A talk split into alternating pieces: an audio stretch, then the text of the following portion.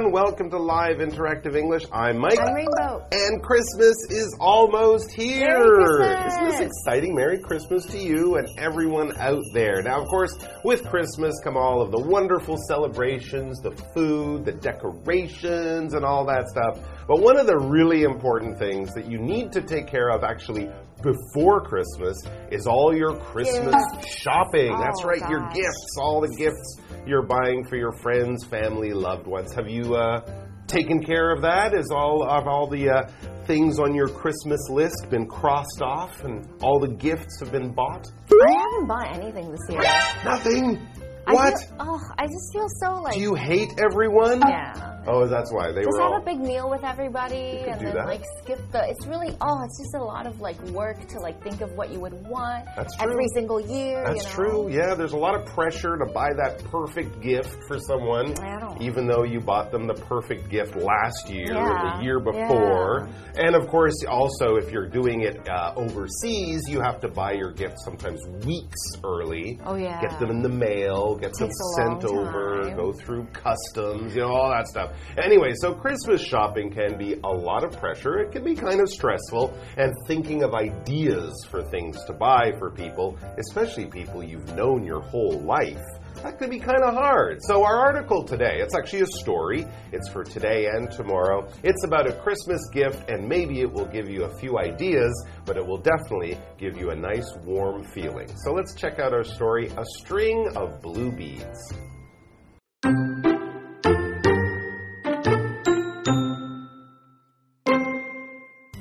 Richards was a lonely man who owned a little shop he had inherited from his grandfather. In this shop, he sold a variety of items, from old fashioned bracelets to gold rings and porcelain dolls. One day in mid December, Pete noticed a little girl with golden hair and blue eyes admiring the items that were on display in the shop's window. She then came inside and walked over to Pete.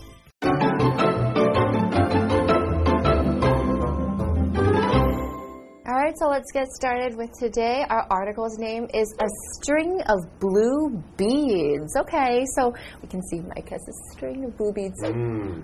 beads are little, they could be glass or plastic. They're like balls, tiny balls, very, very small balls with two holes in them, and you can put a string through them. So they're used to make necklaces, bracelets, sometimes curtains. They're very pretty and they make you feel very beautiful when you wear them. They can be very shiny and all different sorts of colors, and beads are used to make some kind of craft. And I remember when I was little, I loved to do like sewing and make necklaces, and it was really fun. That was in kindergarten, I think. Okay, I have a sentence for you. This necklace has 18 green beads and 22 yellow ones. So it's probably like green, yellow, green, yellow, making a beautiful necklace. And I wonder what material it's made from. Hmm, that's true though, because beads can be made from almost anything, right? Anything, like Glass, wood even, stone, glass. plastic, wood, absolutely. Because all your jewelry, whether it's a necklace or a bracelet, it Oh, might yeah. have beads. We can't all have diamonds and rubies on all of our jewelry, so oh. that's why beads, especially for more casual jewelry, we might call that costume jewelry. Costume. It's very common to have beads. And notice that there in the title it was a string of beads. Often when we talk about a necklace, we talk about a string of and then what the decoration is made of a string of pearls or a string of diamonds, Diamonds. or something like that. So if you see a string of and then some kind of pretty material, it could be expensive or cheap, but generally there we're talking about a necklace and, and jewelry of some kind. So let's find out about a string of blue beads. What's going on here? All right, so we've got our main character today. His name is Pete Richards. Hi, Pete. Hi. Pete Richards was a lonely man oh. who owned a little shop he had inherited from his grandfather.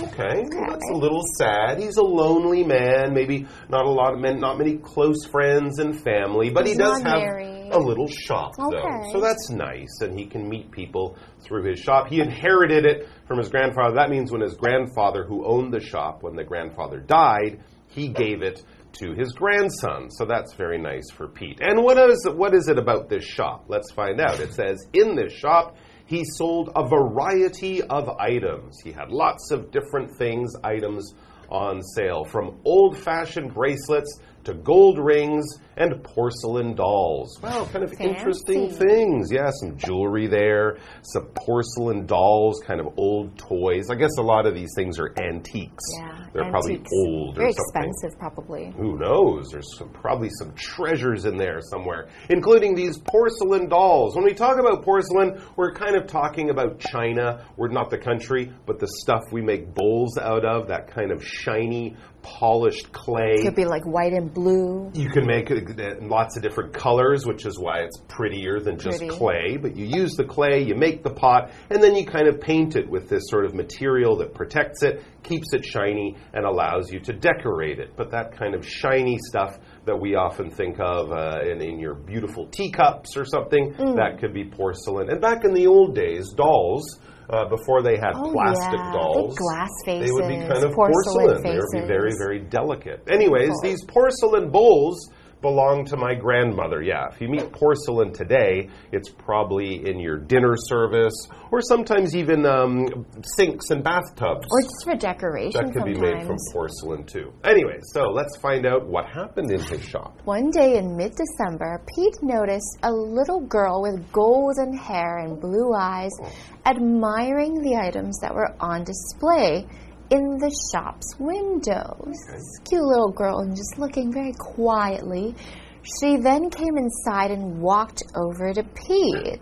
Wonder what she's gonna say to him Who and who knows? she is. Who is this young customer? Yeah, we'll find out all about it after the break.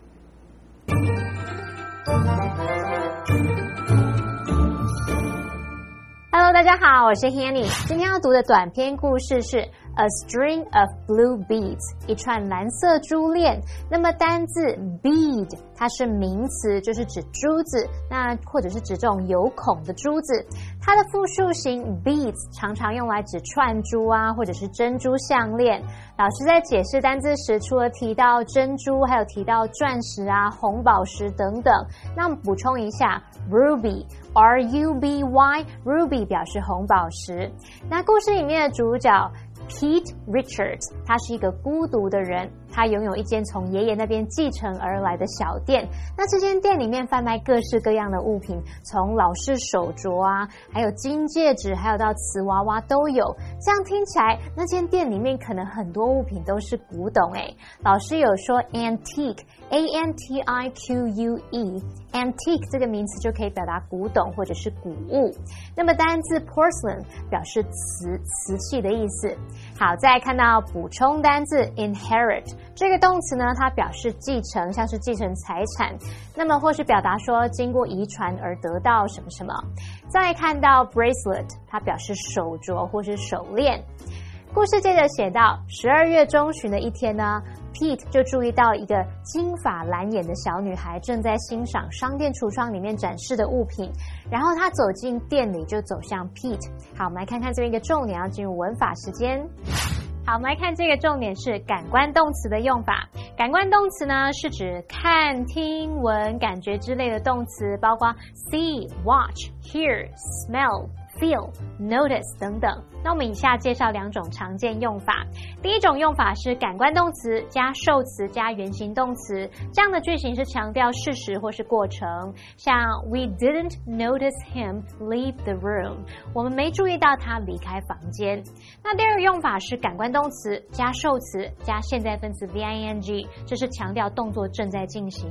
例如，I heard someone singing in the bathroom。哎，我听到有人正在浴室里唱歌。哎，好，那我们接着回到课文中。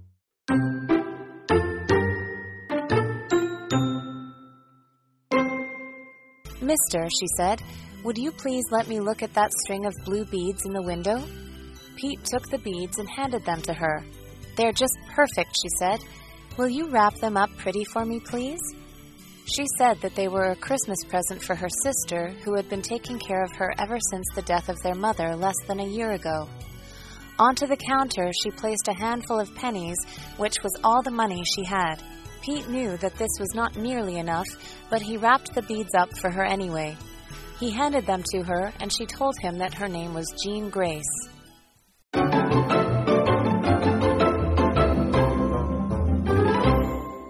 All right, so we are with Pete in his shop that he inherited from his grandfather. Pete's kind of a lonely guy. He is. But today he has a customer in his shop looking at the wide variety of interesting things he has to sell. This customer is a young girl with blonde hair and blue eyes. Let's find out what she wants. Back in the article, it says, Mister, she said, would you please let me look at that string of blue beads in the window? Aww. Okay, so she saw something uh, in the window. She was window shopping, as it were, and she decided, hey, that's nice. This string of blue beads, she thinks it's really pretty, and she wants to, you know, know more about them. Find, take them in her hands, put them on, find out how much they cost that sort of thing. So then we read Pete took the beads and handed them to her, just as any shopkeeper would to a customer who's interested. They're just perfect, she said. Will you wrap them up pretty for me, please?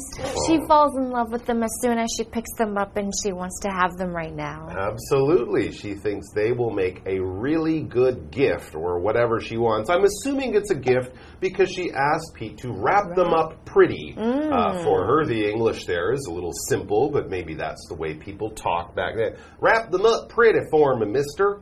Um, anyways, she wants him to wrap them. And of course, that is what makes you think it's a gift, Gift. right? Because when you wrap things, you're putting colored paper, decorative paper, attractive paper, or bows, or different things like that on something, probably because you're giving it as a gift. In fact, that stuff, we call it wrapping, Wrapping paper, paper. right? So you put wrapping paper on birthday gifts, Christmas gifts. Things like that. And yes, some stores, because they're very good at this and you want your gift to look as pretty as possible, they will do it for you. A wrapping service, a gift wrapping service, sometimes costs a little bit more money. Yeah, a little bit. But, th- just but it's pretty. a few dollars and exactly right. And if you're like me, I am terrible at wrapping gifts. You'll pay for that, right? I will totally pay for it because when I wrap the gifts, when I put that paper and try to make them look pretty, they don't. They look like they fell off a truck and got run over by a bus. because it's a bit of a skill. Yeah, yeah, right? definitely. Knowing how to wrap. My wife is amazing at it. Anyways, Tim wrapped the presents and placed them under the Christmas tree. There you go. Christmas wrapping is, of course, part of the tradition. She said that they were a Christmas present for her sister, who had been taking care of her ever since the death of their mother oh. less than a year ago. Oh. She loves her sister. Yeah, that is kind of sad. It's a small family now. The family has had some loss. They had a, a loved one, their mother in this case, die recently. So it's probably a difficult Christmas. It's been a mm. hard year. Probably the hardest. So this girl really wants to do something nice for her big sister, who now is acting kind of like her mom as well. Yeah, yeah, true. Anyway, so back to the story. It says, onto the counter she placed a handful of pennies, which was all the money she had. She wow. didn't have enough money. No, I mean, obviously, she's got to pay for this. She's not just going to steal the beads from Pete's shop, but she doesn't really have a lot of money. There was described as just a handful of pennies. So a handful is the amount that you can hold in one hand. So of course she's a little girl and her hands aren't very big. So that's not a lot of pennies. We're maybe talking about like 15, 20 pennies. But it depends on the handful of what. So if you have a handful of diamonds, wow, that's worth a lot of money. But if it's just a handful of pennies, it's just a few. hmm Yeah, we often just use this to talk about a small amount of something. That's right. And we have a sentence for you. Frank tossed a handful of nuts into his mouth. That's probably the amount you need for a, day. That's what people would say. It's a good way to measure food. About a few handfuls of fruit or of nuts are the amount that you need. Okay, so we'll continue with the story. This girl only has a handful of pennies. Pete knew that this was not nearly enough, but he wrapped the beads up for her anyway. So, of course, he knows that they're probably kind of expensive because this is an antique shop. But Pete was a very nice person. Yeah, very, very kind. The girl didn't really have enough money to be able to buy this She thing. probably didn't even know how much it Who was. knows? I mean, sometimes in those shops they don't put a tag or a price on it, or maybe she's young, she didn't notice that She it's really notice. five dollars and she only has fifteen oh, cents Yeah. or something like Oh that. gosh, But he doesn't worry about that. She's a young girl. She told him the story about what a difficult year she's had. She really wants to buy this, and Pete says. Ah, no problem. I'll lose a bit of money, but that's fine. As we read, he handed them to her, and she told him that her name was Jean Grace. She's obviously very friendly, very nice little girl, a little innocent, but still very kind hearted. And Pete can see that, so he was probably happy to do this little Christmas favor for someone who needs a bit of help. Good for you, Pete. And that's all the time we have for today, but that's not the end of our story. So don't go too far because we'll be back here with more about a string of blue beads tomorrow, and we hope to see you then. Until then, go shopping now. Do all your Christmas shopping. You have a day. Go do it now.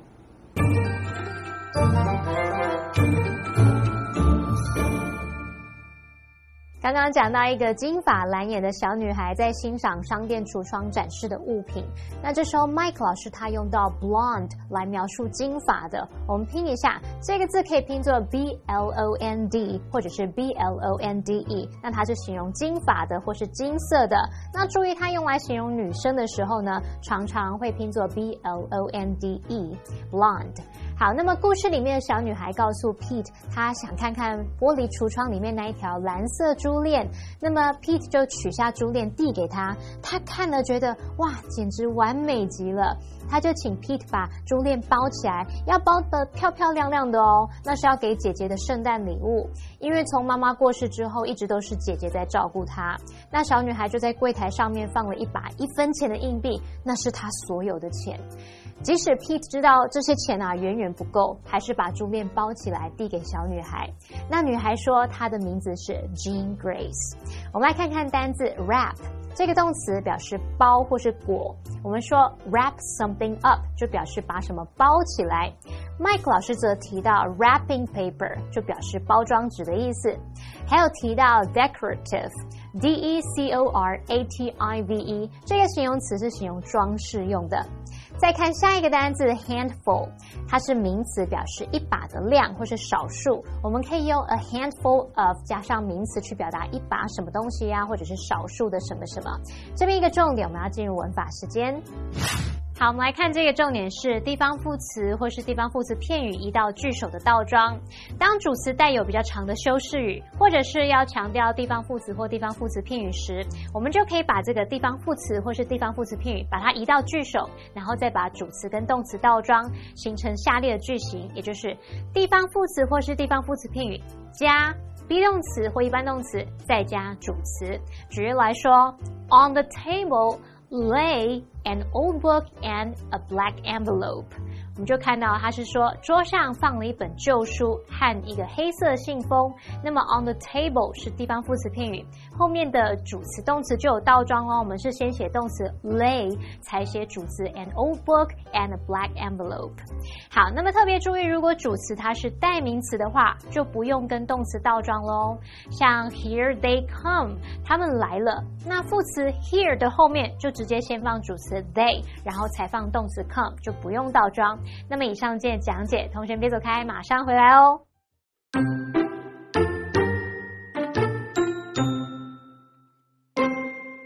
Pete Richards was a lonely man who owned a little shop he had inherited from his grandfather. In this shop, he sold a variety of items, from old fashioned bracelets to gold rings and porcelain dolls. One day in mid December, Pete noticed a little girl with golden hair and blue eyes admiring the items that were on display in the shop's window. She then came inside and walked over to Pete. Mister, she said, would you please let me look at that string of blue beads in the window? Pete took the beads and handed them to her. They're just perfect, she said. Will you wrap them up pretty for me, please? She said that they were a Christmas present for her sister, who had been taking care of her ever since the death of their mother less than a year ago. Onto the counter, she placed a handful of pennies, which was all the money she had. Pete knew that this was not nearly enough, but he wrapped the beads up for her anyway. He handed them to her, and she told him that her name was Jean Grace.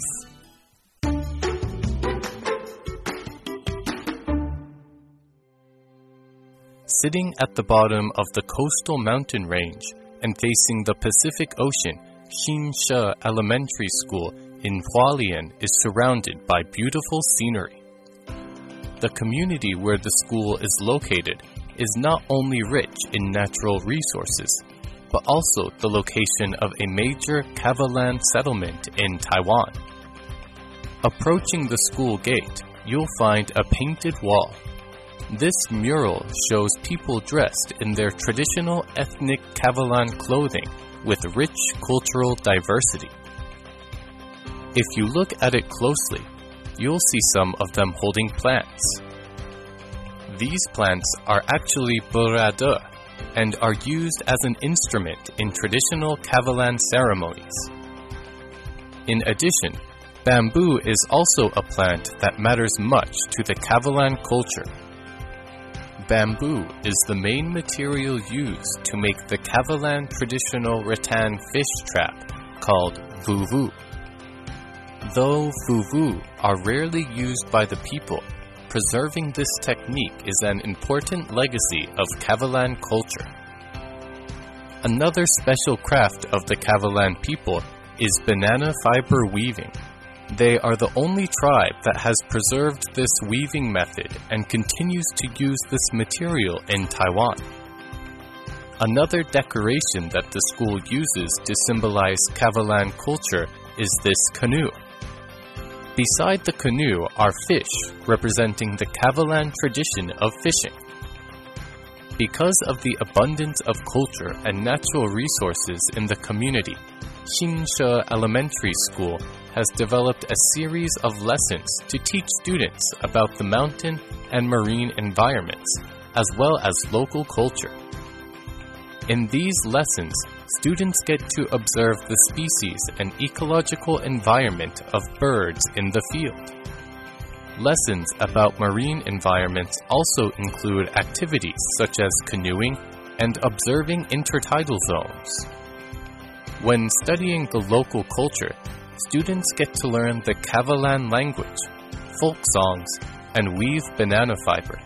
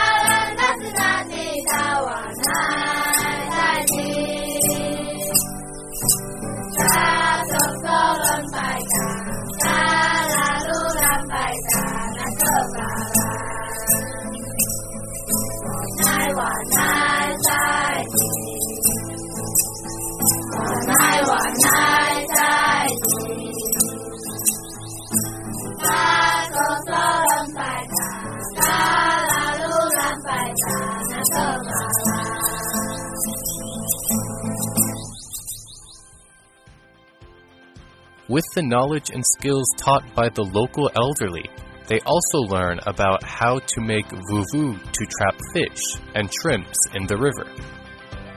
For Xinshe's students, nature is their classroom, Kavalan culture their textbook, and the ocean their teacher.